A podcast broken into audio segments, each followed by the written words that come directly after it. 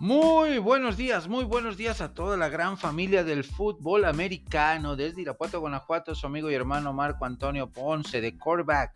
O Marquiño les da la más cordial bienvenida a una nueva emisión de su podcast Quick Offense. Ofensiva rápida. Hoy, martes 28 de noviembre del 2023, ya estamos a punto de cerrar el mes de noviembre. Se nos está yendo muy rápido la temporada regular de la NFL con muchas emociones, muchas polémicas, muchas situaciones. Equipos que nos han quedado mucho a deber, otros que han superado expectativas. Pero aquí está la queridísima y amadísima NFL. Arrancamos con noticias del mundo del ovoide. Los Panteras de Carolina les dieron las gracias al coach Frank Reich después de un de una temporada de un ganado, 10 perdidos, eh, sin desarrollo del mariscal de campo, sin armas. El dueño David Tepper perdió la paciencia totalmente y eh, decidió rescindir al entrenador en jefe. Ahora va a, haber, va a quedar un eh, entrenador interino. Es el segundo entrenador que es cesado en esta temporada. Primero fue Josh McDaniels con las Vegas Raiders. Eh, después vinieron los despidos de los coordinadores del coordinador ofensivo Ken Dorsey y de Matt Canada eh, de los Bills de Buffalo y Pittsburgh Steelers respectivamente y ahora viene el despido de Frank Reich. Pues, lamentable la situación, no, no pudo desarrollar al mariscal de campo Bryce Young, un pick muy alto por el cual le pagaron a los Osos de Chicago un pick de primera ronda y, un pick de segunda ronda, más un, jugador de, que fue pick de primera ronda para Carolina, como fue DJ Moore en su momento. Pues ahora a reinicializar el, el cassette, las Panteras de Carolina, en su proyecto y ver quién llega como entrenador en jefe a partir de la próxima temporada. También dentro del el ambiente de la NFL, eh, pues también hay noticias importantes con el tema de Shaq, eh, de Shaq Leonard, que está en estos momentos en una entrevista de trabajo, en una sesión de trabajo para conseguir un puesto, un nuevo contrato con el equipo de los Dallas Cowboys, con el equipo de la Estrella Solitaria, después de haber sido cortado y no reclamado en waivers por ningún equipo, cortado por los Indianapolis Colts. Un jugador de 28 años, un jugador súper exitoso, con grandes cualidades, pero que las lesiones de espalda le han dañado en demasía a, Shaq Leonard. Eh, tiene, tiene un potencial muy grande. Esperemos se quede con el equipo de la estrella solitaria. Definitivamente toda la afición de los Dallas Cowboys quisieran, eh, ante la ausencia de Leighton Vander y el, lo que nos ha mostrado Marquis Bell, podría ser una, una muy buena opción para darle certeza y profundidad a esta posición. En otras noticias dentro del mundo del ovoide, la Liga Canadiense de Fútbol Americano terminó su temporada hace una semana con los eh, Montreal Alouettes como campeones. También eh, en el fútbol americano colegial de nuestro país, de México. Los Borregos Salvajes del TEC de Monterrey en otra dramática final contra los auténticos Tigres de la Autónoma de Nuevo León obtienen la, victoria 31 puntos a 27 viniendo de atrás en otro dramático y espectacular partido con gran actuación del coreback de los Borregos.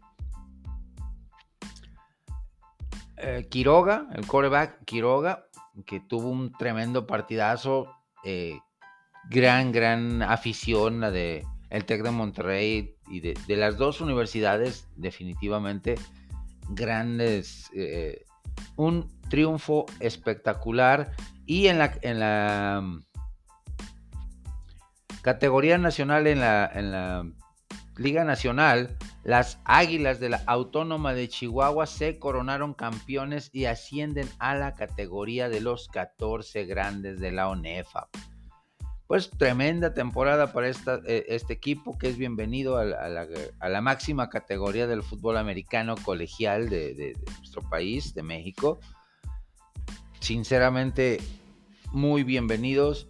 Eh, la competencia va a ser fuerte con los equipos de Pumas, con los equipos del Politécnico, con los Borregos, con los Linces, que tuvieron buena temporada, con los Leones de la Náhuac, que llegaron lejos en esta temporada 2023. Eh, También dentro de las noticias, como se los había informado anteriormente, la liga, eh, las ligas primaverales, tanto la XFL como la USFL, están en pláticas muy avanzadas para fusionar estos dos proyectos, para llevarlos a, una, a una fusión que sean una sola liga. La cuestión aquí, aparte de la logística, porque una inicia terminando el Super Bowl y la otra inicia en, abril, eh, la calendarización sería que no serían los, eh, los ocho equipos de cada una de las ligas, sino que serían solamente 12 equipos con posibilidades a una expansión eh, a partir del 2025. Pues sería una muy buena opción, son dos muy buenos proyectos, definitivamente tanto la USFL como la XFL este 2023 dejaron una uh, huella importante dentro del fútbol americano primaveral. Varios jugadores de ambas ligas llegaron a rosters de la NFL, se probaron en equipos de NFL y algunos quedaron y han tenido eh, buenas, buenas actuaciones con sus respectivos equipos. Con esto cerramos la sección de noticias, preparamos, nos equipamos para empezar la serie ofensiva y darle la vuelta al marcador para obtener la victoria. Hacemos pausa y volvemos.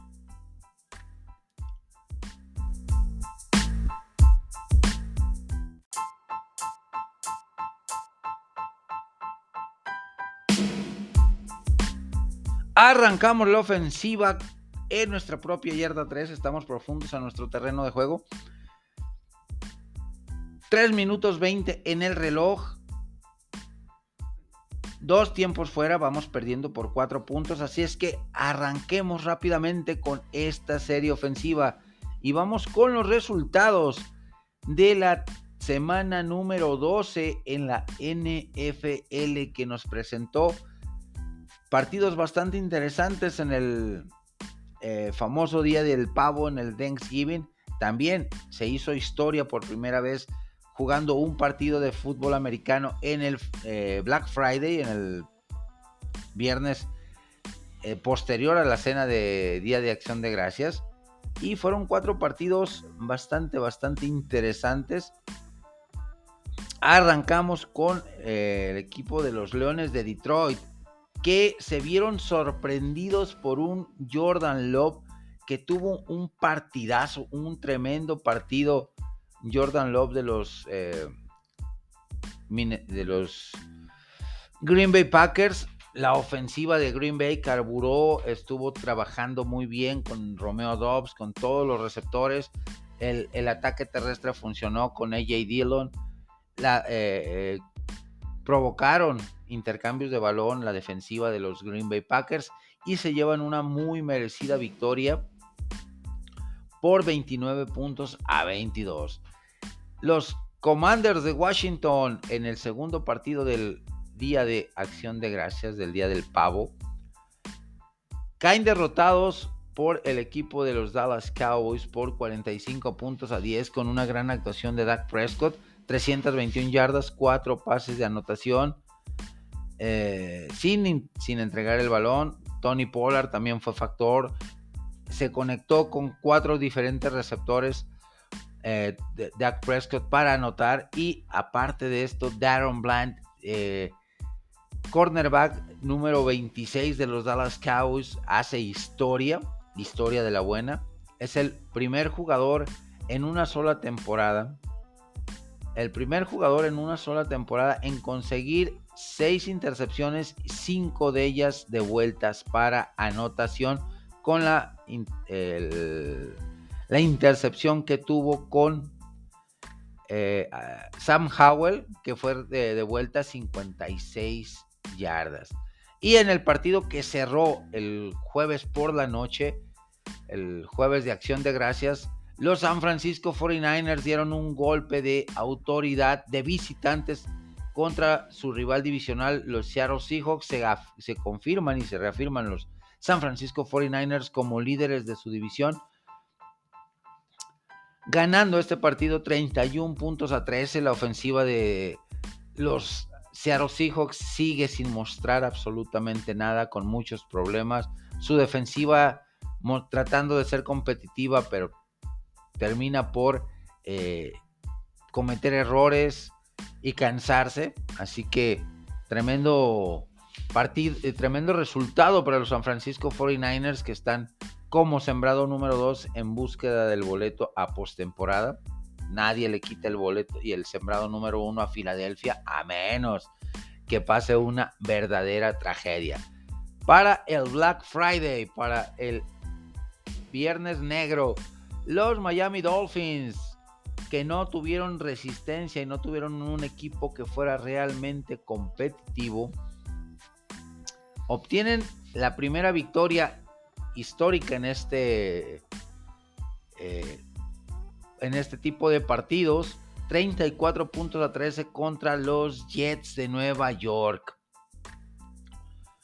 Unos Jets con una ofensiva bastante chata, una ofensiva que cambiaron a Zach Wilson, meten a Tim Ball y comete un error garrafal. Eh, quiere mandar un Ave María, eh, faltando dos segundos, se lo interceptan eh, Holland y se lo regresa a Pick Six. Una jugada realmente espectacular.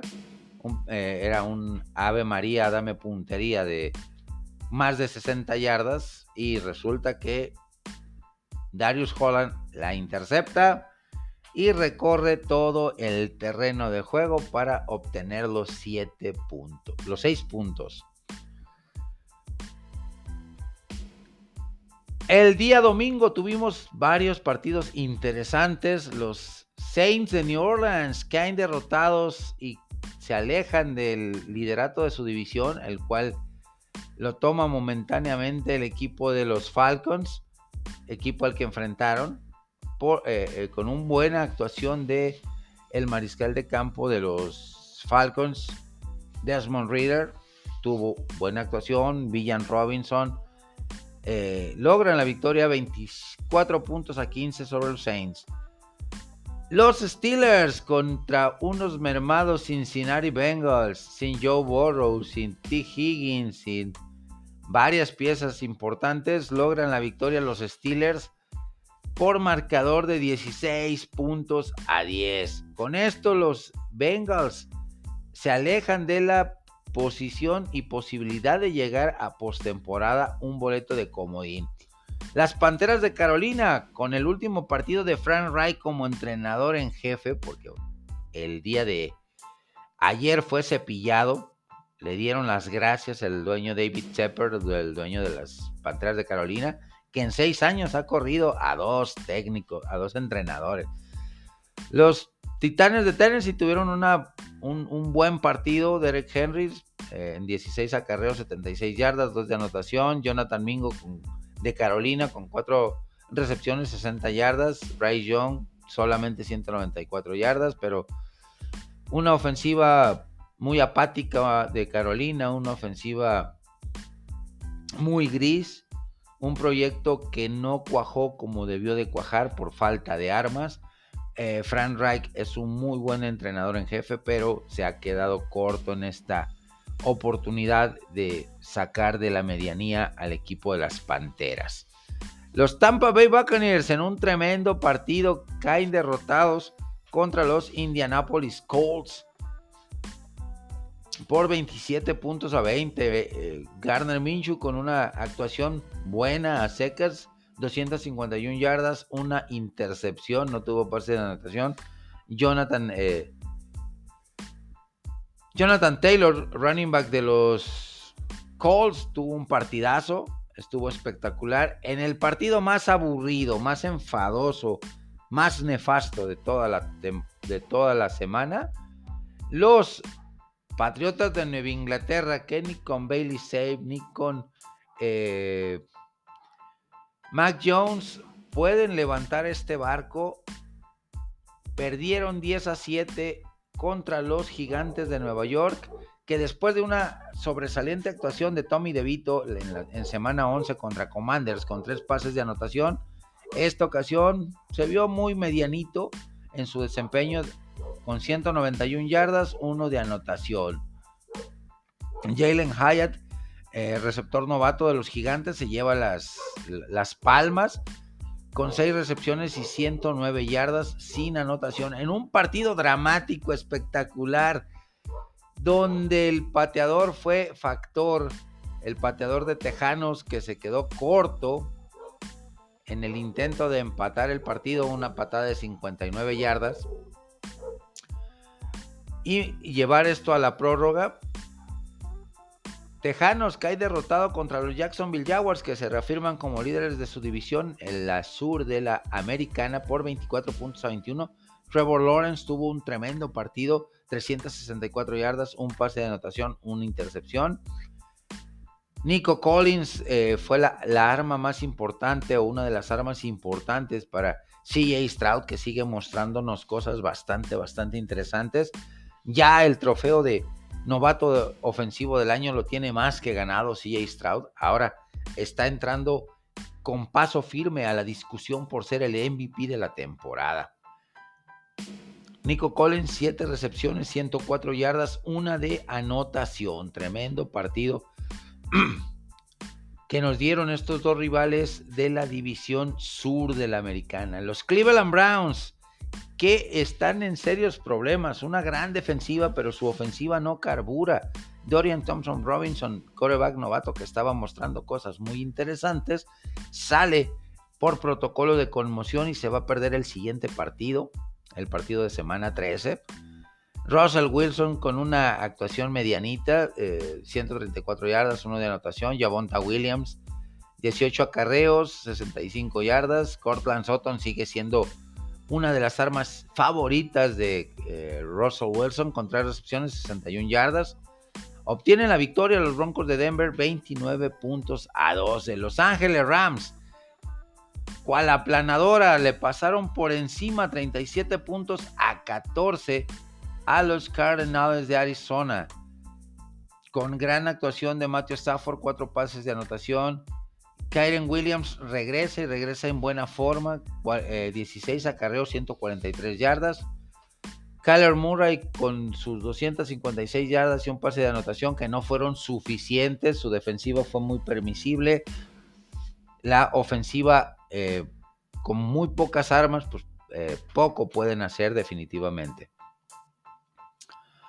Los Kansas City Chiefs se vieron en aprietos y vinieron de atrás para derrotar a los a Las Vegas Raiders por 31 puntos a 17, confirmándose como líderes de la división oeste de la conferencia americana. Pat Mahomes, 298 yardas, dos pases de anotación. Josh Jacobs con tremendo partido, corriéndole a placer a la, a la gran defensiva de los jefes de Kansas City. 20 acarreos, 110 yardas, uno de anotación. Rashid Rice con tremendo partido por parte de los Kansas City. El receptor, hijo de la leyenda, Jerry Rice, 8 recepciones, 107 yardas y una de anotación. Tremendo partido de Pat Mahomes, de toda la ofensiva. Los Raiders dieron pelea, le complicaron el partido, iban ganándolo 14-0 y Kansas City tuvo que acelerar un poco el Mustang para llevarse la carrera. Los Bills de Buffalo en un partido polémico al más no poder caen derrotados contra el equipo más compacto, el equipo más eh, completo de la NFL y el que lleva el mejor récord, las Águilas de Filadelfia en el Lincoln Financial. Josh Allen con un tremendo partidazo, 359 yardas, dos de anotación, una entrega de balón. Devante Smith siendo factor importante con la ofensiva de los de las Águilas. Jalen Hurts mostrando gran madurez, gran capacidad de reacción y de, regresar en momentos importantes y momentos complicados de los partidos, pero sí hubo ciertas jugadas, castigos muy eh, flagrantes que no se marcaron por parte de la cuadrilla de árbitros en contra de Filadelfia. Quitando eso, y sinceramente como analista, como amante de este, este deporte, creo que ni Filadelfia ni eh, los jefes de Kansas City son equipos que ocupen intervenciones de los árbitros para ganar partidos. Filadelfia tiene un roster bastante talentoso en ofensiva, en defensiva y en equipos especiales, a un genio como es Howie Rossman, eh, guiando los, destinos en la gerencia general y haciendo los movimientos dentro del tablero ajedrecístico para obtener esta eh, obtener los resultados y ser ese equipo contundente. No ocupan ayuda de los árbitros pero lamentablemente sí ha habido esta temporada partidos donde Filadelfia se ha encargado de, o los árbitros, los árbitros, las cebras se han encargado de dañar esa imagen de las Águilas de Filadelfia. En el domingo por la noche, un partido con bastantes errores, con bastantes, bastantes errores por parte de eh, los Chargers de Los Ángeles y con aciertos por parte de la ofensiva de los Ravens, quienes al final obtienen la victoria 20 puntos a 10. Eh, Lamar Jackson con una muy buena actuación, superando las 5000 yardas por tierra eh, en su carrera, desde que llegó a la NFL, viéndose bien. Safe Flowers teniendo un partido con números discretos, pero eh, siendo factor con dos pases de anotación. Gus Edwards, el corredor, cubriendo muy bien Isaiah Likely la ausencia de Mark Andrews, el ala cerrada. Creo que Baltimore se confirma como uno de los firmes candidatos a, a la postemporada en este 2023. Y por último, en un partido bastante sui generis con demasiadas entregas de balón por parte de los dos equipos y con una serie ofensiva sostenida por parte de los Chicago Bears al final del partido, Cairo Santos se convierte en la gran figura con ese gol de campo anotador, ese field goal que le da la vuelta al marcador con cuatro field goals de Cairo Santos, los Chicago Bears obtienen la victoria 12 puntos a 10 sobre los vikingos de Minnesota que Joshua Dobbs se encargó de repartir regalos, regalos prenavideños a la defensiva de los Chicago Bears. Con esto cerramos esta primera jugada ofensiva. De la yarda número 3 de, nuestro propio campo nos movemos hasta nuestra yarda 25, un gran acarreo de nuestro corredor, gran bloqueo de nuestra línea ofensiva. Reorganizamos ofensiva. Nos quedan 3 minutos y un segundo en el reloj. Vamos con la siguiente jugada después de una breve pausa.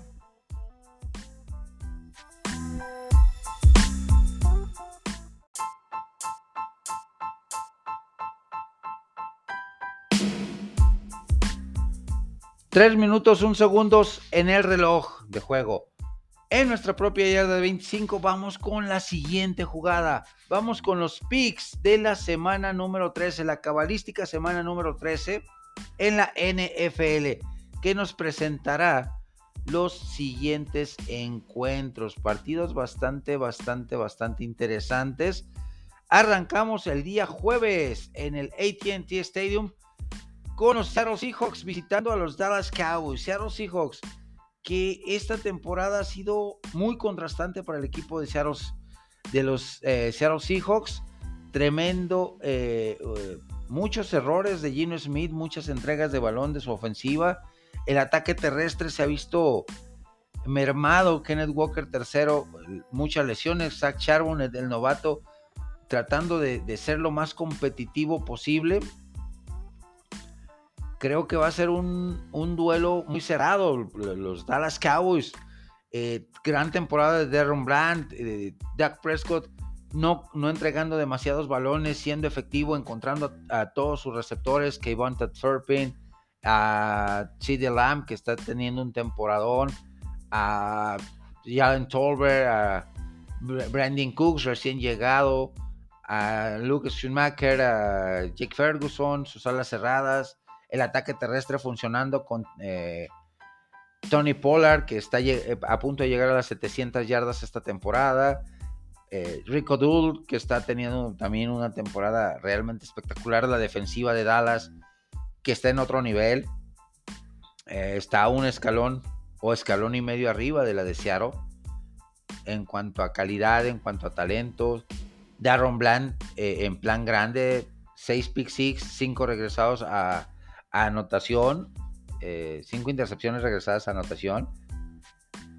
tremendo partido definitivamente Seattle pues, se ha, caído en un bachecito de resultados, el cual compromete su posibilidad de llegar a, postemporada.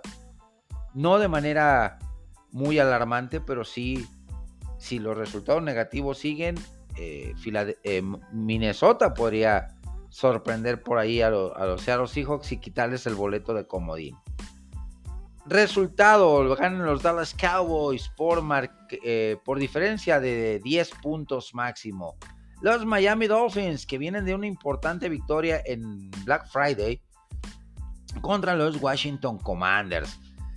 Washington, que viene de perder por paliza 45-10 contra los Dallas Cowboys, con una defensiva que se vio muy mal, con una ofensiva que a pesar de que movió muy bien Sam Howell el balón, cometió errores, eh, por momentos se vio chata la, ofensiva de, los Commanders. Miami ha encontrado ese balance que tanto le habíamos pedido en semanas anteriores. No, ser, eh, no buscar siempre jugadas explosivas, sino ofensivas sostenidas que controlen el reloj de juego para que descanse su defensiva, que tiene talento en la defensiva del equipo de Miami, sin dudarlo. Así que va a ser un partido interesante, pero gana Miami por 10 puntos de diferencia. También a las 12 del mediodía los Denver Broncos en el Energy Stadium se enfrentan a unos motivados y sorprendentes Houston Texans que están haciendo muy bien las cosas. CJ Stroud mostrándonos partido a partido que, está en el nivel suficiente y tiene el talento y las cualidades y los números suficientes para entrar a la plática de MVP de la temporada, no solamente de novato ofensivo del año.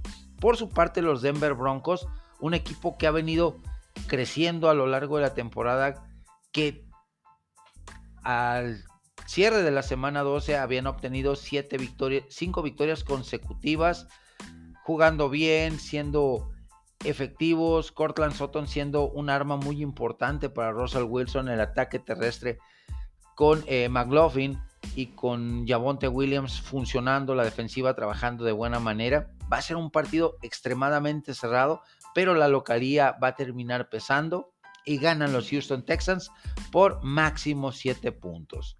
Los Detroit Lions, que vienen de ser derrotados y sorprendidos por Green Bay en Día de Acción de Gracias, se enfrentan a unos alicaídos y grises Santos de Nueva Orleans que siguen teniendo los mismos problemas con su coordinador ofensivo, Peter Carmichael, que es muy eh,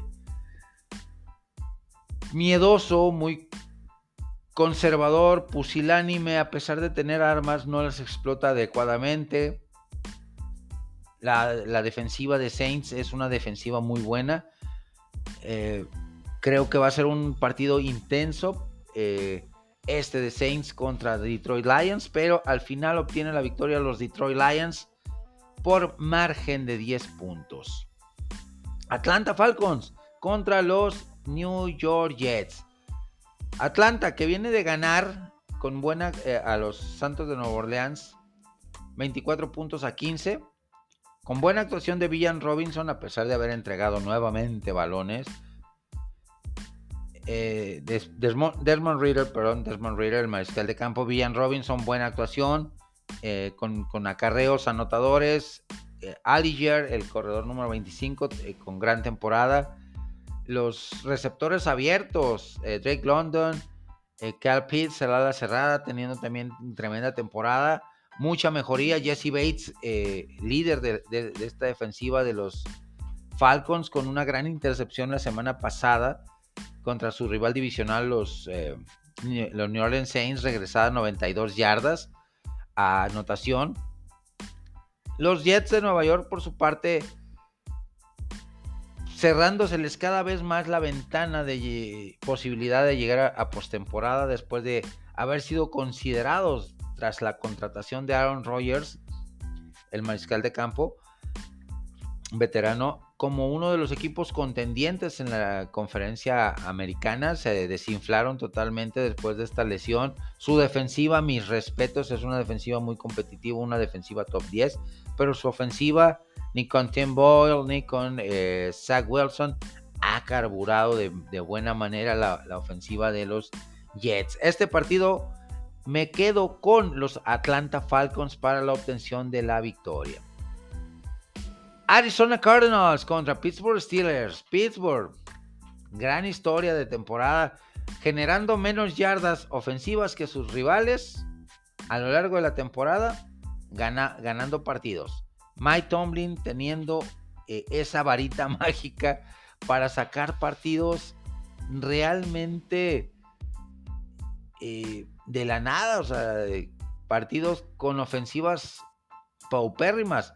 El partido pasado contra los bengalíes de Cincinnati, que estaban muy mermados por las lesiones, y que termina ganando el equipo de Pittsburgh 16 a 10, definitivamente eh, ah, tiene, tiene un ángel especial este equipo. Ya cambiaron de coordinador ofensivo, se vio un poquitito mejor la ofensiva va a ir mejorando paso a pasito, partido a partido. Su defensiva sigue siendo dominante, la defensiva de los Pittsburgh Steelers. Arizona, con el regreso de Kyler Murray se ha visto mejor, pero los resultados siguen sin darse. Los resultados positivos siguen sin, sin llegar al nido de los pájaros rojos. Así que este partido lo ganan los Pittsburgh Steelers. Indianapolis Colts contra Tennessee Titans. Los dos vienen de dos partidos complicados de ganar por diferencia de 7 puntos a rivales de la división sur de la conferencia nacional. Me refiero Indianapolis derrotando a 27 a 20 con gran actuación de Jonathan Taylor y de Zach Moss, sus corredores, además de gran actuación de la defensiva de los Colts a los Tampa Bay Buccaneers, un equipo muy complicado, muy tosudo, mientras que Tennessee batalló de más contra el equipo de las Panteras de Carolina, que después de este partido el dueño David Tepper decidió decirle adiós a su entrenador en jefe, Frank Wright. Segundo entrenador en jefe despedido en menos de seis años de, gestión del nuevo dueño, David Tepper, en Carolina. Partido cerrado al ser duelo divisional, pero al jugarse en Nissan Stadium eh, casa de los Tennessee Titans, me quedo con la victoria de los Titanes por 7 puntos de diferencia. Un partido realmente para el olvido. Chargers, que tienen buen equipo, que tienen buena ofensiva, talento a la defensiva. Khalil Mack, eh, Nick Bosa, Nick Bosa no está está lesionado. Ah, no, Joy Bosa, Joy Bosa. Nick es el de San Francisco. Pero que no sabe ganar partidos o, o busca las 1101 maneras de perderlos. Que la silla eh, de Brandon Staley como entrenador en jefe de los Chargers está a punto de hervor, está hirviendo no ha demostrado ser esa solución defensiva en el equipo llegó con gran cartel como mente brillante defensiva y a pesar de que se le ha invertido a la defensiva de los Chargers, no va para ningún lado. No va para ningún lado. Es de las más débiles. De, las, de los últimos lugares en la temporada regular. Complicado. Patriotas de Nueva Inglaterra. También. Una temporada terroríficamente mala. Espantosa, mediocre, culera de los Patriotas. Ni Bailey Sapp, ni eh, Mac Jones son, han sido soluciones esta temporada sin línea ofensiva, con un ataque terrestre comandado por Ramondre Stevenson, con un Zach Elliott que cuando firmó empezó bien, pero ha venido cayendo, sin receptores abiertos, sin... Eh, con una defensiva que por momentos se ve muy sólida la de Patriotas, pero por otros, en otros momentos se ve completamente débil y vulnerable. Va a ser un partido realmente espantoso. Realmente espantoso. La neta. Lo gana Chargers por 10 puntos, pero por la inoperancia de Bill Belichick y su ofensiva. Bill O'Brien no ha sido solución en la, en la ofensiva de, de, Patriotas. Creo que el siguiente en ser cepillado como coordinador ofensivo se llama Bill O'Brien de Nueva Inglaterra. Carolina Panthers con entrenador en jefe interino, aún no sabemos quién es. Contra Tampa Bay Buccaneers, que viene de un partido complicado, de un partido donde compitió, donde se vio bien eh, Chris Evans, eh, Mike Evans, Chris Godwin. El ataque terrestre también se vio de buena manera eh, por parte del equipo de los Tampa Bay Buccaneers, pero no les alcanzó. Perdieron contra los Indianapolis Colts. Partido al ser rivalidad divisional. Sí se inclina demasiado la balanza a favor de Tampa Bay. ¿Por qué? Porque Carolina es un desastre, Carolina es un equipo desangelado, sin brillo, sin garra, sin espíritu competitivo esta temporada, que va a sufrir una reestructura bastante importante a lo largo de estos partidos que quedan y en la siguiente temporada con el nuevo entrenador en jefe. Vamos a ver cómo les va en, este partido. Creo que lo gana Tampa Bay por 10 puntos de diferencia.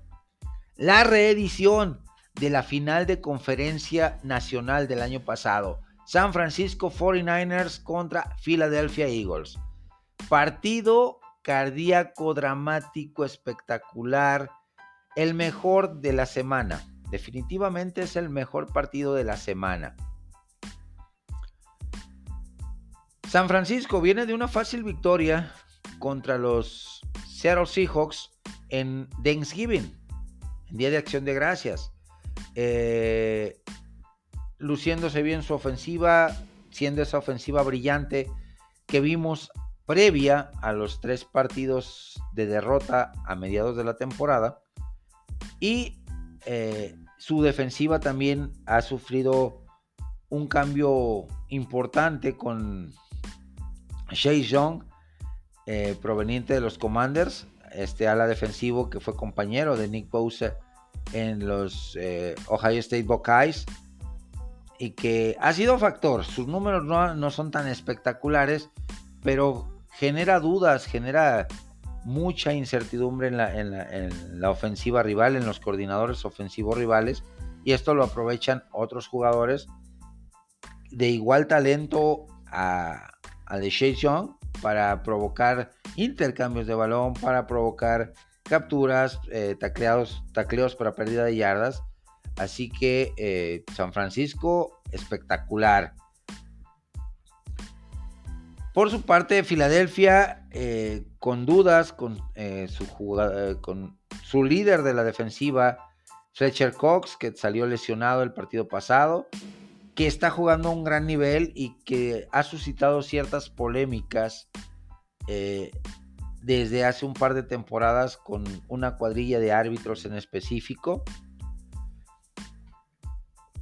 Eh, pero que su récord es impresionante, que a pesar de no tener una, un abanico de armas tan extenso en el ataque aéreo, y menos con la ausencia de Dallas Goddard, su ala cerrada, que era una de las armas importantes para Jalen Hurst, eh, pues Devonta Smith, AJ Brown y Julio Jones, y los mismos corredores de Andrew Swift y Boston, Boston Scott, eh, Kenneth Gainwell son, son factores importantes, su defensiva llena de talento. Es un, es un equipo que sí se ha visto envuelto eh, tanto en el partido de victoria de la semana pasada en tiempo extra contra los Bills por ciertas jugadas que no se marcaron. Pero Filadelfia es, es el equipo número uno en esta conferencia, en la conferencia nacional, para repetir como candidato número uno al Supertazón. Va a ser un partido reñido, va a ser un partido realmente espectacular, imperdible, de pronóstico reservado, pero definitivamente me quedo con San Francisco 49ers, que está más completo, que no tiene tantas lesiones, como Filadelfia, que está al, al al día a día con la lesión de Fletcher Cox, que también salió tocado Jalen Carter, que salió, eh, que su defensiva secundaria fue exhibida por parte de Josh Allen y los Bills eh, en el partido del domingo por la noche. Y que a pesar de todas esas situaciones, ganó Filadelfia, así es que son dos equipos que vienen con la moral muy en alto. Los Cleveland Browns contra los Ángeles Rams. Los Ángeles Rams teniendo una gran temporada Pucanacua. Cooper Cup desde que regresó ha tenido buenos números. Eh, regresa Kyren, Williams, el corredor, y fue factor importante en la victoria sobre los Arizona Cardinals eh, este pasado fin de semana los, por parte de los Rams. Definitivamente eh, es un partido que se inclina hacia los Rams por 7 puntos a título personal, porque Cleveland ya perdió a su mariscal de campo novato, a Dorian Thompson Robinson, entró a protocolo de conmoción, trae alguna que otra lesión importante en jugadores eh, tanto titulares como de reemplazo. El equipo de Kevin Stefanski Así que este partido lo ganan los Rams por 7 puntos. El domingo por la noche, el Sunday Night Football. Kansas City Chiefs, que viene de una importante victoria contra los Green Bay Packers, que están en la pelea por boleto a postemporada increíblemente. Muy remotas sus posibilidades, pero hasta que no se acabe la temporada van a dejar de luchar estos Green Bay Packers, que se vieron muy bien en el Día de Acción de Gracias contra Detroit en Ford Field Stadium. Eh, ganándoles 29 a 22, Jordan Love ejecutó muy bien. A la ofensiva encontró a prácticamente todos sus receptores y alas cerradas. Encontró buenos huecos el ataque terrestre de los de los Green Bay Packers. Le hicieron muchísimo daño a la, a la defensiva de los Detroit Lions. Por su parte, Kansas City también viene de un partido complicado contra las Vegas Raiders, al cual ganaron 31-17, pero que la primera mitad se las complicó de sobremanera el equipo de Raiders, presionando, eh, jugando de manera agresiva a Max Crosby a la defensiva de Raiders. Y todo parece indicar que Patrick Mahomes ya encontró a su receptor abierto de velocidad, ese del cual adoleció desde la temporada pasada que se fue Tyreek Hill, el Cheetah, a el equipo de los Miami Dolphins. Partido complicado de descifrar por la mejoría que mostró Green Bay y por lo bien que jugó tanto Kansas City. Y me quedo con Kansas City por marcador superior o por diferencia superior a los 10 puntos. Cincinnati Bengals contra Jacksonville Jaguars. Jacksonville Jaguars, un equipo que viene de ganar, de, sufrir de más, de batallar de más contra su rival divisional, contra los Texans, que les complicaron la existencia y la vida y por poco y le eh, sacan el, el, el, partido los, los Tejanos a los a los Jacksonville Jaguars. Se ha visto muy bien Trevor Lawrence, ha mejorado, ha minimizado los errores que había cometido las semanas pasadas. Travis Etienne teniendo gran temporada también. Los receptores, eh, Calvin Ridley siendo factor, Christian Kirk, Evan Ingram, eh, de Jacksonville, tremendo. La defensiva, a pesar de que tuvo, eh, por momentos se vio exhibida por parte de la ofensiva de Tejanos, se supo cerrar bien en momentos importantes y obviamente va a ser una prueba complicada para el equipo de los Jacksonville Jaguars para mantener el liderato de su división en caso de una victoria y Cincinnati aferrarse a la última velita de esperanza que le queda de llegar a juego de comodines. Cincinnati ya promovieron los eh, Cincinnati Bengals al roster activo a AJ McCarron proveniente de la XFL de los eh, de la USFL, perdón, de la USFL, de los Battlehawks de San Luis. ya conoce la franquicia, eh, ya había jugado para ellos temporadas atrás. Así que va a ser un partido bastante interesante que a pesar de las ausencias de eh, importantes de eh, T. Higgins y de Joe Burrow, que fue sometido a cirugía y la, salió satisfactoriamente, exitosamente de la cirugía. Ahora viene el proceso de recuperación, el proceso de rehabilitación. Y pues esta temporada definitivamente ya no regresa el buen eh, Joe Burrow a la ofensiva de los Cincinnati. Este partido eh, de lunes por la noche lo veo tan, tan parejo a pesar de las ausencias de Boyd y de Joe Burrow que lo gana Jacksonville por tres puntos de diferencia. Con esto cerramos de nuestra yarda 25, nos movemos a nuestra yarda 44. Estamos cerca del meridiano del terreno de juego. Nos quedan 2 minutos 35 en el reloj. Hacemos una breve pausa y regresamos con la siguiente jugada.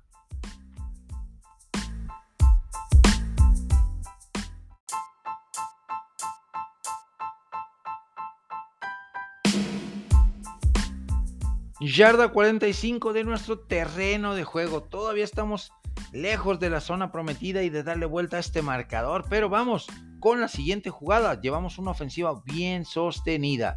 Vamos con la radiografía del equipo de América de los Dallas Cowboys, que después de esta importante victoria en Thanksgiving por paliza contra los Washington Commanders por 45 puntos a 10, donde Dak Prescott tuvo un muy buen partido, donde Tony Pollard tuvo buen partido, donde Sid Lamb, donde toda la ofensiva jugó bien, donde la defensiva eh, se mantuvo en un nivel óptimo y va creciendo la ofensiva de los Dallas Cowboys partido a partido. Pues, eh, y actualmente se encuentra rankeada en yardas por pase como la cuarta mejor de, los, eh, la, de la temporada con 262.4 yardas. En yardas por tierra está en el, eh, a media tabla los Dallas Cowboys con 115.3 yardas. En puntos a favor es la ofensiva que más puntos produce con 31.5 puntos por partido. Y puntos en contra es la cuarta mejor defensiva con 16.8 puntos permitidos en, eh, por partido. Tremendo partido de Dak Prescott, sin errores, cuatro pases de anotación, encontrando a diferentes receptores abiertos en su ejecución del partido pasado contra Commanders, a CD Lamb, a Ferguson, a Kevonta Thurpin, a Brandon Cooks eh, en zona roja. pero también distribuyendo muy bien el balón a Brooks, a Tolbert, a Michael Gallup, que está volviendo a tener un, nivel óptimo de, competencia en cuanto a sus cualidades y características como receptor abierto. El ataque terrestre funcionando bien con Hunter Lopke como fullback cuando se le requiere. Jugando bien Rico Doodle, jugando bien Tony Pollard, eh, que está próximo a llegar a las 700 yardas esta temporada. Tiene cuatro agarreos anotadores. Eh, la defensiva con un Darren Blanc que está en plan grande, eh, haciendo historia. Eh, una muy buena victoria, pero se vienen partidos bastante complicados este, este próximo jueves, justamente contra los Seattle Seahawks, que como ya mencioné, vienen, están en, en, una espiral caída libre importante, una racha de, dos derrotas. Su ofensiva de, de los Seahawks no se ha visto nada bien, la defensiva ha hecho lo que ha podido, pero no, no le alcanza, se cansa. Eh, partido complicado, es en el ATT Stadium. Eh, creo que es un partido ganable por una diferencia máxima de 10 puntos. Luego contra las Águilas de Filadelfia, partido de revancha de, la, de esta temporada. Nos ganaron 23-28 en el Lincoln Financial. Vamos de locales en este partido. Ha mostrado vulnerabilidad las Águilas de Filadelfia en su defensiva secundaria. También su defensiva frontal se ha cansado y les han corrido, han sabido encontrar los huecos para correr los, los equipos eh, en ataque terrestre, los equipos rivales de Filadelfia. Creo que también es un partido muy cerrado, pero que lo termina ganando los vaqueros. Bills de Buffalo un equipo que es una montaña rusa de emociones, un equipo que no mereció, perder, no mereció perder el partido de domingo por la noche contra Filadelfia. Fue un partidazo, fue un partido realmente espectacular. Sí tuvo su, dosis de polémica con ciertas jugadas que no se marcaron en contra de Filadelfia, pero Jalen Hurst está en otro nivel. Jalen Hurst es, es el posiblemente esté por encima de los otros jugadores que están como Patrick Mahomes, como eh, CJ Stroud, como Dak Prescott para el MVP de la temporada. Pero eh, definitivamente creo que es un partido complicado también contra los Bills, pero posiblemente eh, ganable para los Dallas Cowboys. Miami Dolphins, otro equipo que está en búsqueda de, afianzar su, participación en la postemporada. Ya encontró balance Mike McDaniel y sus muchachos eh, a la ofensiva. Un tremendo ataque terrestre combinando muy bien a Raheem Monster, a Salmon Ahmed, a Devon Shane, a Jeff Wilson Jr., con un ataque aéreo variado con Terry Hill, con Jalen, eh, Waddle, con las alas cerradas, con eh, la defensiva jugando muy bien. La defensiva de, Miami espectacular. creo que va a ser, podría ser este una derrota. Los, los Detroit Lions también, otro rival muy complicado, líder de la división norte de la nacional, que viene de, de derrota, que ha mostrado ciertas vulnerabilidades el equipo de los Detroit Lions, pero es un equipo aguerrido, tosudo, complicado. Creo que también sería un 50-50. Vamos a ver cómo llegan ambos equipos a este cotejo. Y por último, en semana 18 cerraría el equipo de los Dallas Cowboys contra el equipo de Commanders, al cual ya se le ganó, al cual eh, ya se obtuvo la victoria, pero, pero es en el eh, FedEx Field, en la casa de los Commanders. Así que de esta seguidilla de seis partidos que tienen los Dallas Cowboys de cierre de calendario muy complicados, creo que pueden eh, terminar con récord de 5-1 o 4-2 como máximo. ¿Qué opinan mis amigos, mi familia de la estrella solitaria del equipo de América? ¿Qué opinan de el cierre de calendario de nuestros Cowboys? ¿Cuál es su récord para este cierre de, calendario? Leo y escucho sus comentarios en mis diferentes redes sociales. De nuestra yarda 45 nos movemos hasta la yarda 30 del rival, nos estamos acercando. Una gran jugada, un gran pase de nuestro quarterback al receptor abierto. Dos minutos, cinco segundos en el reloj. Dejemos que corra para llegar a la pausa de los dos minutos, reorganizar ofensiva y regresar con la siguiente jugada.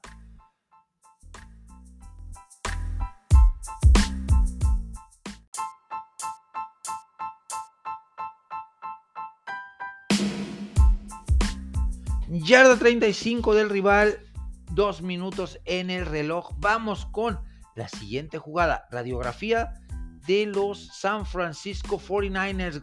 Saludos cordiales a toda la gran bahía, a toda la gran familia del equipo de la bahía californiana, al equipo de rojo y dorado. Pues después de eh, una importante victoria sobre el rival divisional, sobre los Seattle Seahawks 31 a 13, donde se vio muy bien la ofensiva, donde eh, estadísticamente este equipo está tremendo, el equipo de los San Francisco 49ers, nuestros San Francisco 49ers. En yardas por, por pase son el eh, octavo equipo, la octava mejor ofensiva, con 250 yardas por partido. En yardas por tierra, con el gran arsenal de ataque terrestre tenemos, que tenemos, somos el séptimo de la liga con 136 yardas promedio por partido. En puntos a favor, puntos anotados, una ofensiva explosiva y a su vez balanceada, empatada en tercer lugar con 28.2 puntos y en puntos en contra, la defensiva que menos puntos recibe es la de nuestros San Francisco 49ers con 15.5 puntos por partido. Y se demostró, se demostró en el partido contra los Seattle Seahawks, solamente 13 puntos. La ofensiva produjo de muy buena manera, 31 puntos a 13. Se vio bien eh, Divo Samuel, se vio bien Brandon Ayuk, Josh Kiro y Kyle todas las armas ofensivas. La defensiva también ha tenido un muy buen desempeño, se ha mantenido eh, muy sólida la defensiva de nuestros 49, tremendo papel. Así que definitivamente están en plan grande, récord de 8 ganados, 3 perdidos, el sembrado número 2 de la conferencia nacional. Campeonato de la división oeste prácticamente asegurado. Pero se viene un cierre de, temporada bastante complicado. Vamos a analizar partido a partido. Los Seattle Seahawks, eh, ya, perdón. Águilas de Filadelfia en Filadelfia. Un equipo poderosísimo, el equipo de Filadelfia, con vulnerabilidad en su, eh, en su perímetro, en su defensiva secundaria. Nos lo demostró Josh Allen de los Bills de Buffalo en el partido pasado. Definitivamente eh, está, eh, es una asignatura pendiente que tiene Filadelfia y con las grandes armas que tiene nuestro equipo, nuestro San Francisco 49ers, creo que pueden hacerle mucho, mucho daño al equipo de Filadelfia por esa vía. También le pudieron correr los Bills de Buffalo a, Filadelfia, así que eh, hay que corregir ciertos detalles con Filadelfia en su defensiva para que eh, sea un partido más cerrado.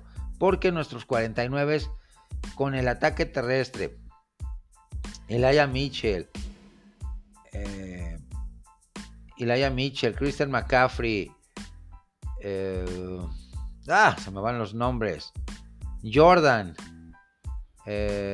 Tyron David Price, cuatro corredores de gran calidad, más Kyle Jursich y Divo Samuel, que es una doble amenaza eh, podemos hacerle mucho daño a Filadelfia y traernos la victoria.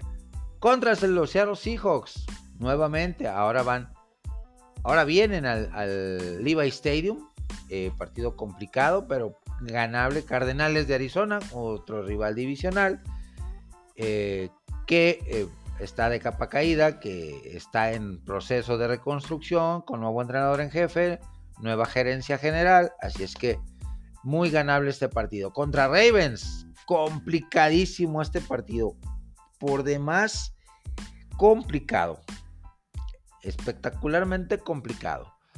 Buena ofensiva la de Ravens, buena defensiva, buen cocheo. Eh, tremendo, tremendo partido. Vamos a ver cómo llegan a, esta, a este cotejo, a, esta, a la semana número 16, ambos equipos, con qué récord, eh, qué tan mermados por lesiones podrían llegar cualquiera de los dos. Pero es un partido que yo lo tengo 50-50, 50%, posibilidades de perder, 50% posibilidades de ganar. Me inclinaría por, por victoria. Commanders, victoria fácil también. Y Los Ángeles Rams, los traemos de hijos, otra victoria. Pueden ser un 5-1 o un 4-2. Récord tentativo, máximo 5-1, mínimo 4-2 al cierre de esta temporada. Pero traemos un equipazo, traemos un equipazo los, los San Francisco 49ers definitivamente. A mantener este, este ritmo, a mantener este nivel de juego para cerrar de mejor manera la temporada y eh, quedar, quedar como el sembrado número 2 a nivel conferencia nacional. Con esto de la yarda 35 nos metemos con una jugada terrestre a la yarda número 18 del rival. Un muy buen avance. Quiero escuchar sus comentarios sobre el calendario que le queda a nuestros 49 de San Francisco y cuál es el récord que ustedes familia de San Francisco 49ers creen que tengan de estos seis partidos que le quedan a nuestro equipo.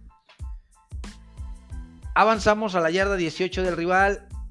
Un minuto 35 en el reloj. Dejamos, eh, azotamos el balón, ejecutamos la siguiente jugada, no quemamos tiempo fuera, todo lo podemos utilizar más adelante. Segunda y gol. Segunda y 10, segunda y 10. Hacemos una pausa y regresamos con la siguiente jugada.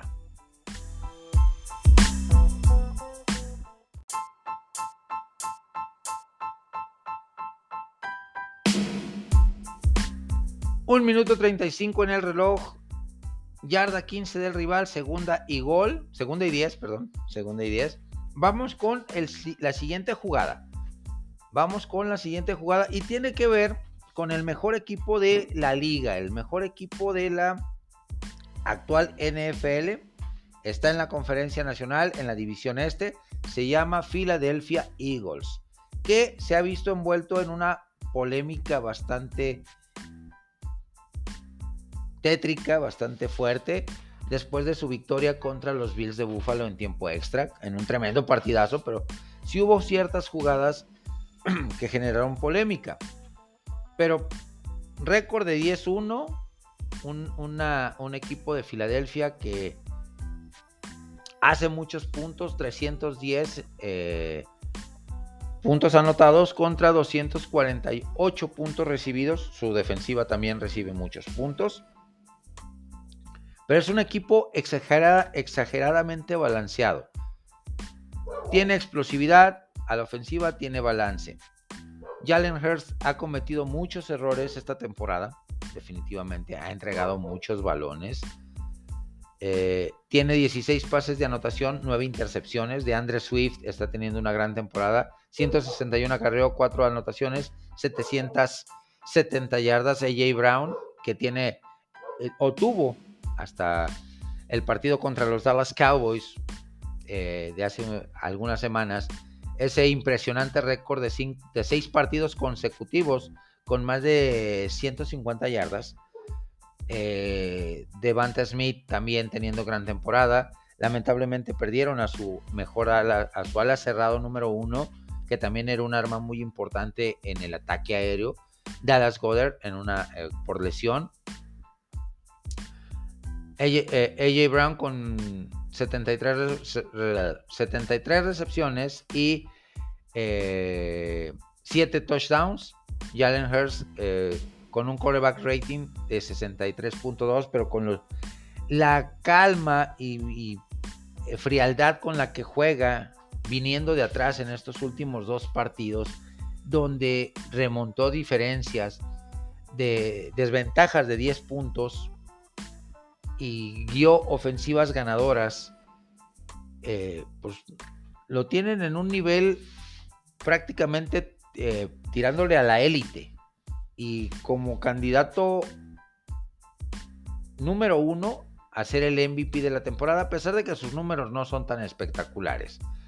Mucha eficiencia, sí ha cometido errores, sí ha tenido muchas entregas de balón esta temporada, no ha cuidado el balón como lo hizo la temporada pasada, pero eh, gran, gran, gran equipo el de Filadelfia, que pues yo sinceramente como siendo lo más objetivo posible, quitándome el jersey de, eh, aficionado de los Dallas Cowboys, y siendo analista, siendo objetivo, crítico. Es un equipo estructurado de una manera realmente espectacular, el equipo de Filadelfia. Realmente espectacular. Un muy buen dueño que no se mete en polémicas, Jeffrey Lurie un gerente general que es un genio, un maestro ajedrecista que sabe hacer los movimientos de manera milimétrica. Se le va talento, trae talento de, de buena calidad para el equipo, definitivamente, como es Howie Rossman. Siempre lo he dicho, lo he dicho toda la temporada en los programas que me ha tocado hablar de las Águilas de Filadelfia, lo he dicho y lo reitero, es un genio Howie Roseman, un genio. Desde que llegó, su gestión ha sido éxito tras éxito, tras éxito, tras éxito. Y definitivamente, Filadelfia no ocupa, no ocupa de este tipo de polémicas, de este tipo de ayudas arbitrales de favoritismos de, las cebras para ser este equipo dominante, este equipo poderoso que estamos viendo. No lo necesita, definitivamente no lo necesita. Equipo balanceado, equipo totalmente eh, en onda, totalmente espectacular el equipo de Filadelfia. Con gran defensiva, la temporada pasada la defensiva con más capturas, de toda la liga. Esta temporada sí han bajado ese número, si no han sido tan eh, fuertes, tan espectaculares, tan agresivos, pero siguen siendo una defensiva realmente de primer nivel. Sus estadísticas eh, más importantes. Yardas por pase. Son en la ofensiva número 13 no han sido tan explosivos como la temporada pasada, solamente generan 231 yardas por partido, como número 13, yardas por acarreo, una muy buena ofensiva terrestre con DeAndre Swift, con Boston Scott, con Kenneth Gainwell. Están en el octavo lugar dentro del top 10 con 133.3 yardas en promedio por partido. En ofensiva están empatados con San Francisco, que están empatados eh, con puntos eh, anotados, con 28.2 puntos por partido. Y su defensiva, su, o los puntos recibidos por su defensiva, sí están muy abajo, sí es una defensiva muy castigada, o medianamente castigada, está en la, en la posición 20, no está tan mal pero tampoco es esa defensiva tan dominante que vimos la temporada pasada. Ese es un total y absoluto hecho. Pero vuelvo y reitero, Filadelfia, con el talento que tiene, ofensiva, defensiva y equipos especiales, no ocupa ayudas arbitrales, no ocupa polémicas. No requiere de este tipo de situaciones que si se vuelven de manera recurrente estaríamos viendo lo que sucedió por mucho tiempo con los Green Bay Packers de Aaron Rodgers y de Brett Favre en Lambeau Field, lo que vimos en la etapa ganadora exitosa de Tom Brady con los Patriotas de Nueva Inglaterra, o lo que vimos en la MLB con los Astros de Houston recientemente. Por eso, por millonésima vez lo digo, Filadelfia no ocupa este tipo de ayudas. ¿Qué opinan mis amigos? Leo y escucho sus comentarios en mis diferentes redes sociales. Con esta jugada de la yarda 15 del rival, avanzamos a su yarda número 3. Quemamos uno de nuestros tiempos fuera, nos quedan 40 segundos en el reloj. Reorganizamos ofensiva y volvemos con la siguiente jugada.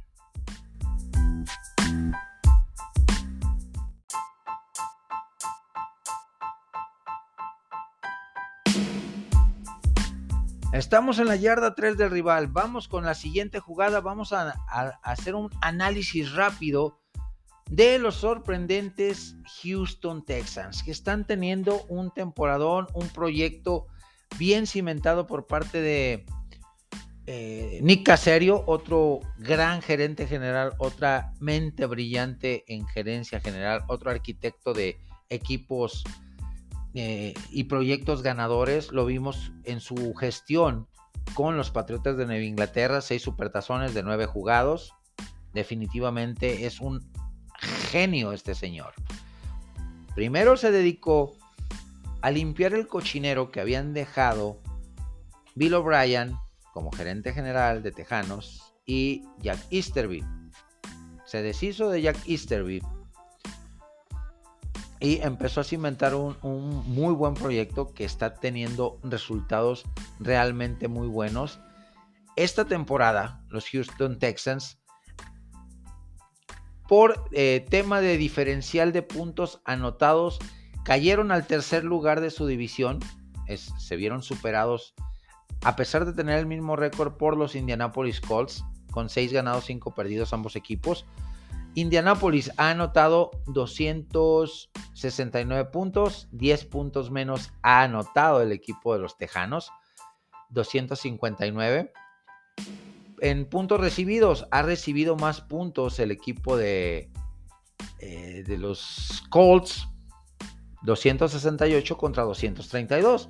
Pero es de destacar como un proyecto bien cimentado con un coreback novato que está haciendo la sensación, que ya tiene ganado el trofeo de novato ofensivo del año, y apenas estamos en la semana 13, que ha lanzado muy pocas intercepciones, que lleva 19 pases de anotación,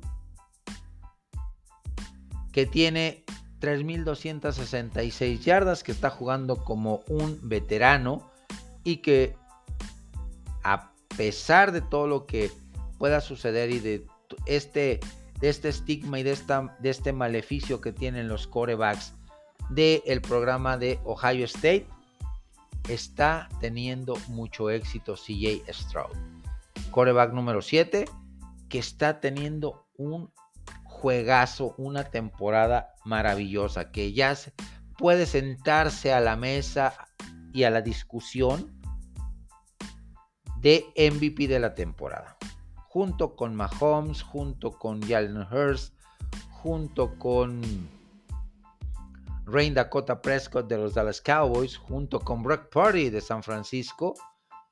Creo que entre ellos está el, nuevo MVP. Les lleva cierta ventaja eh, Jalen Hurst de Filadelfia por el récord que tienen las Águilas, por cómo están jugando las Águilas, por cómo está jugando el mismo Jalen Hurst, que en semanas consecutivas ha venido de déficits de, de 10 puntos, ha manejado series ofensivas magistralmente, con una frialdad monumental y ha obtenido la victoria.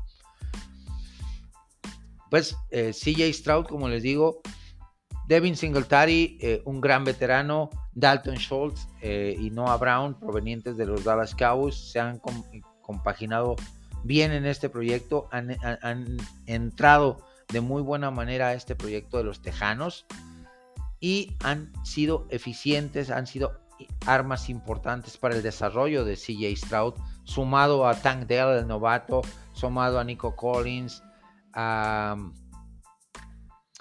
eh, al, otro corredor de, los Tejanos, a Damon Pierce, la defensiva comandada por Demico Ryans, poco a poco, partido a partido va creciendo, eh, tiene, tiene talento, también muy bien complementada por draft colegial, jugadores veteranos ya del equipo y gente que trajeron de agencia libre. O sea, tremendo lo que está haciendo eh, de Miko Ryans eh, con este equipo de Tejanos. Fácilmente los va a meter a postemporada. Los va a meter a postemporada. Eh, el cierre de calendario que tiene el equipo de Jacksonville está bravo. Broncos de Denver, que también está peleando un boleto de comodín, que tiene una racha importante de cinco victorias en los últimos partidos, que ha ido mejorando paulatinamente. Los Jets, eh, un rival a modo. Titanes, rival divisional. ¿Puede pegarle un susto a los, a los Tejanos? Puede. Pero veo ganable ese partido para Tejanos. Eh, Cleveland Browns. Excelente defensiva. Una ofensiva sin coreback que no va a ningún lado. Nuevamente contra Titanes de Tennessee. Partido complicado, pero creo que ganable para, eh, para los Texans. Y por último, contra los Colts en Indianápolis. Ahí se van a jugar el boleto postemporada tanto Colts como Tejanos, pero vamos a ver cómo avanzan ambos equipos en este cierre de temporada. Es un calendario relativamente sencillo con eh, eh, únicos rivales complicados para Tejanos. Definitivamente Broncos y Colts. Porque Titanes, Browns y Jets son medianamente, eh, son ganables. En estadísticas del 2023 de este sorprendente equipo. Yardas por pase, 276.2. La, segunda ofensiva, la, segunda mejor ofensiva aérea. En ataque terrestre, sí están flacos ahí los, los tejanos, tienen mucho que mejorar, a pesar de que tienen buen, buen backfield, tienen buen backfield. 90, eh, eh, generan menos de 100 yardas por partido, 98.7. Es la ofensiva terrestre número 24 de la liga. Están abajito de la media tabla. Puntos anotados. Es la décima ofensiva que más puntos produce, 23.5 y puntos en contra está a media tabla. En lugar 14 empatado con 21.1. O sea, para tener un cierre espectacular, un mejor cierre eh, y en un análisis en frío necesita el equipo de necesita el equipo de los Tejanos mejorar su ofensiva terrestre, subir ese promedio de yardas por partido de 98 a máximo 105 y eh, bajar la vulnerabilidad de su defensiva de 21 puntos a solamente recibir 18 en los partidos que le quedan. De, de 14 a 18 puntos. Pero es totalmente respetable lo que está haciendo Demico Ryans en su primer año de gestión como entrenador con el equipo de Tejanos. ¿Qué opinan mis amigos sobre el equipo de los Tejanos de Houston? Gran, gran equipo. sorprendente este, este proyecto de Nick Caserio. Buenos cimientos, buenas bases para ser más competitivos en temporadas próximas a corto y mediano plazo. Leo y escucho sus comentarios sobre este tema en mis diferentes redes sociales. Con esta jugada logramos el touchdown, una jugada, una bootleg con nuestro mariscal de campo que se cuela hasta las diagonales. Quedan 22 segundos en el reloj. Vamos con la formación de punto extra para sellar la victoria de este partido. Hacemos una breve pausa y regresamos.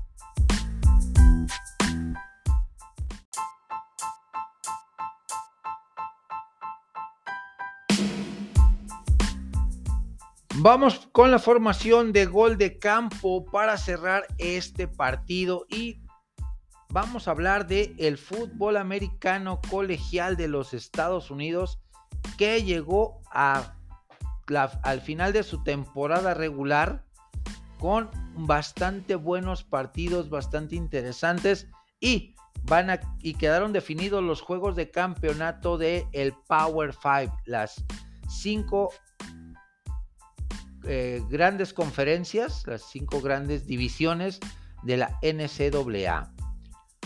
Vamos rápidamente con los resultados de la semana 13.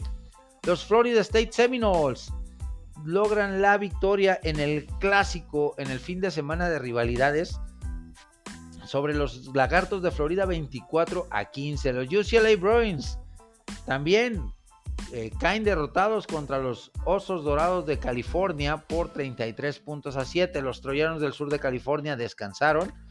Los irlandeses peleadores de Notre Dame eh, obtienen una valiosísima importante y contundente victoria sobre el Stanford Cardinal por 56 puntos a 23. Los Patos de Oregon derrotan con gran facilidad y con gran exhibición de Bo Nix, su mariscal de campo, a los Patos de Ore a los Castores de Oregon State por 31 puntos a 7.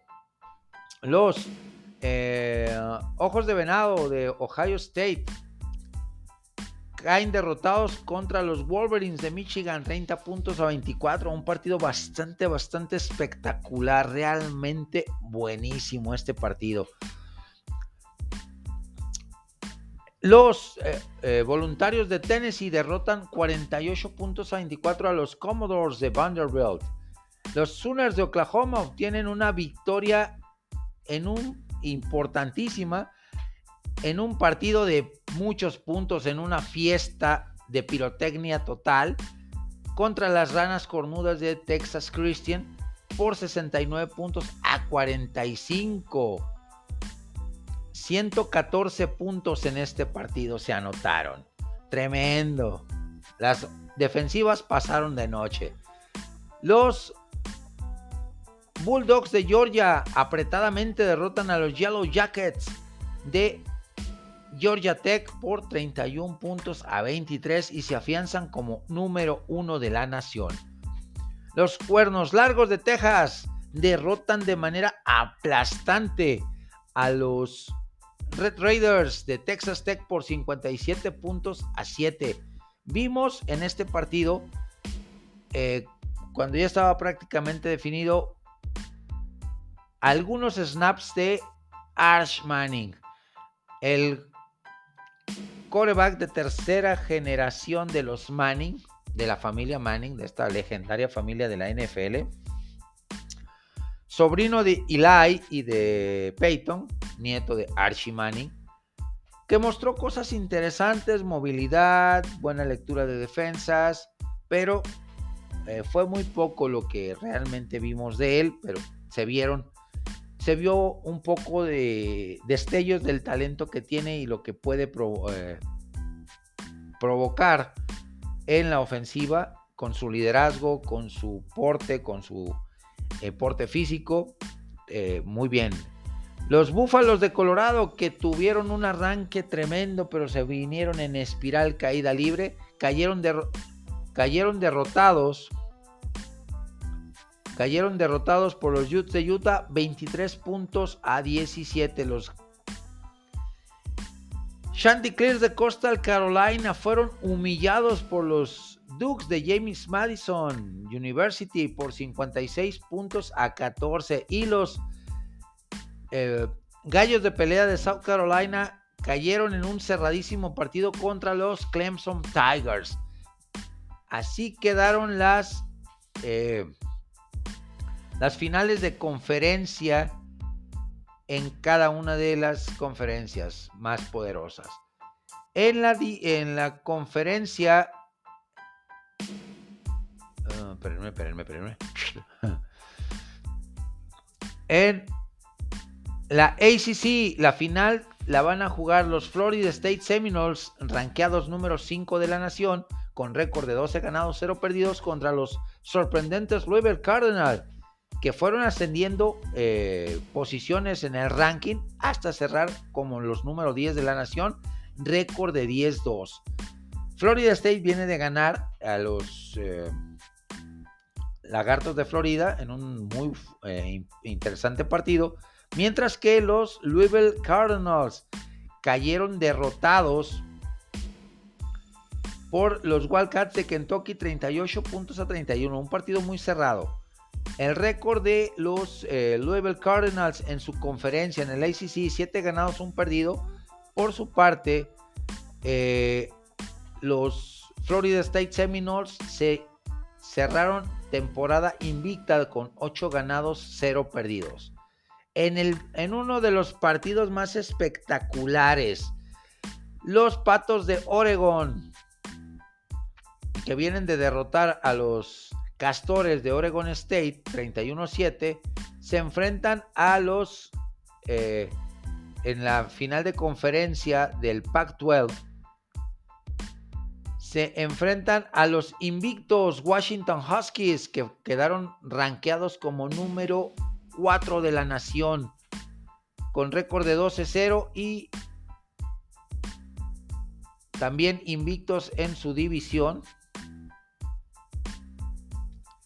con 9 ganados, 0 perdidos y vienen de una tremenda victoria muy cerrada contra el equipo de los Cougars de Washington State 24 a 21. Tremendo partido espectacular. En el primero de ellos me quedo con eh, Florida State para ganarle al Louisville. En este se va a definir en tiempo extra. Me quedo con los Washington Huskies para la obtención de la victoria. Michael Penix eh, tuvo un temporadón, también Bo Nix. Así que tremendo este partido. Georgia Bulldogs número uno de la nación por tercer año consecutivo, con récord de 12 de 12-0 invictos y en su conferencia en la South, eh, Southern East Conference, en la SEC, también invictos, enfrenta al Crimson Tide de Alabama, que no fue ese equipo tan dominante y espectacular, pero terminó con récord eh, de 11 ganados, un perdido. Y en su división también terminaron invictos en SEC con 8 ganados, 0 perdidos y vienen de una importante victoria 27 a 24 contra los Tigers de Auburn. Tremendo este partido también muy, muy cerrado, pero definitivamente me quedo con los Georgia Bulldogs para la obtención de la victoria. Los Cuernos Largos de Texas con récord en su conferencia de, de 8-1 en la Big 12 y el récord general de 11-1 se enfrentan a los Cowboys de Oklahoma State que cerraron rankeados número 20 con récord de 9-3 en su conferencia, la Big Ten. Ganaron 7 eh, ganados, récord de 7 ganados, 2 perdidos y que vienen de una cerradísima victoria contra los recolectores de maíz de Nebraska por marcador de 13 puntos a 10. Y por último,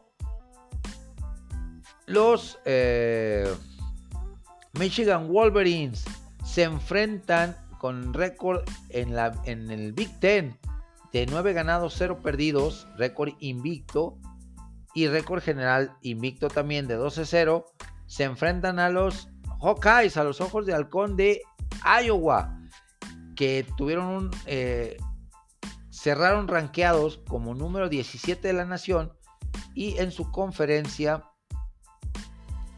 en el Big Ten obtuvieron récord de 7 ganados, 2 perdidos. Ah, no, espérame. Ah, no, sí. 7 ganados, 2 perdidos y le ganaron a los recolectores de maíz de Nebraska. Y Oklahoma State eh, ganó en doble tiempo extra 40-34. 40-34 a los Cougars de Brigham Young. Me había confundido con el, con el partido de eh, Iowa, los, con los Hawkeyes de Iowa, pero ahí disculpen, se hace la corrección de este, eh, de, este, de este pronóstico. Me quedo con Michigan para la obtención de la victoria sobre Iowa. ¿Se puede dar alguna sorpresa? Yo creo que la sorpresa se va a dar en dos partidos. Puede darse en dos partidos. En el de Texas, en, los cuernos, en el de los cuernos largos y en el de Oregon. Son las dos eh, posibles sorpresas que se puedan dar. Vamos con los el ranking final de la NCAA, las 25 mejores universidades. Georgia cerró como número uno. Wolverines de Michigan, número 2. Washington Huskies cerraron como número 3 de la nación. Estaban rankeados en el número 5. En el número 4 la semana pasada. Los eh, Seminoles de Florida State eh, cerraron semana 13 con ranqueo de en el número 5, pero al cierre de temporada quedaron en el número 4. Los Patos de Oregon del 5 están eh, aparecen en el número 5 y estaban rankeados número 6. Ohio State con la dolorosísima derrota que tuvo contra Michigan la semana número 13 del fútbol colegial cayó del ranking de ser el número 3 y mantenerse por mucho tiempo en el número 3 de la nación. Cayó al número 6 y se perdió la posibilidad de juegos de campeonato de división, se perdió la posibilidad de estar entre los cuatro mejores y pelear por el campeonato nacional. Lamentable. Los Texas Longhorns se mantienen en el número 7, Alabama Crimson Tide en el 8, los Tigers de Missouri subieron un lugarcito, estaban en el número 10, cerraron en el número 9. El Penn State, los Nittany Lions subieron también un lugar, del 11 subieron al 10. Los Rebeldes de Ole Miss del 12 subieron al 11. Los Sooners de Oklahoma del 13 subieron al 12. Los LSU Tigers del 14 subieron al 13. Los Wildcats de Arizona eh, subieron del 16 al 14, cerraron en el lugar 14. Los Louisville Cardinals bajaron, bajaron eh, como tal por la derrota que tuvieron en, la última semana. Del 9 que estuvieron, eh, ahora aparecen en el número 15, Notre Dame eh, subió un escaloncito del 17 al 16. Tulane ha sorprendido. Ha venido subiendo como la espuma la, ola, la gran ola verde de Tulane. Del 18 subió al 17. Los Hawkeyes de Iowa, que eran el número 20 de la nación, aparecen como el número 18. Cerraron como el número 18. Los Cowboys de Oklahoma State del 21 subieron al 19. Las Flamas de Liberty del 22 subieron al 20. La manada de Lobos de North Carolina State, State sube al, ranking y cierra como la universidad número 21 de este, de este ranking. Los Beavers de Oregon State que estaban rankeados número 15 al inicio de la semana número 13, pero con su dolorosísima y aparatosa derrota sufrida a manos de sus hermanos, los Patos de Oregon, caen hasta el lugar 22, del 15 al 22. Los Rockets de Toledo se, mantienen en el 23, los Dukes de James Madison en el 24 y los Mustangs de SMU de Southern Methodist aparecen por primera vez en el ranking final en el número 25. Pues con esto, mis amigos, cerramos esta ofensiva, esta serie ofensiva que fue espectacular, que fue muy, muy buena, que estuvo plagada de jugadas espectaculares, de buen, de buen cocheo. Creo que eh, pues salimos satisfechos, le dimos la vuelta al marcador. Vamos a disfrutar la semana 13 de la temporada de la NFL, a disfrutar los juegos de campeonato de la NCAA, de campeonatos de conferencia y nos vemos la próxima semana.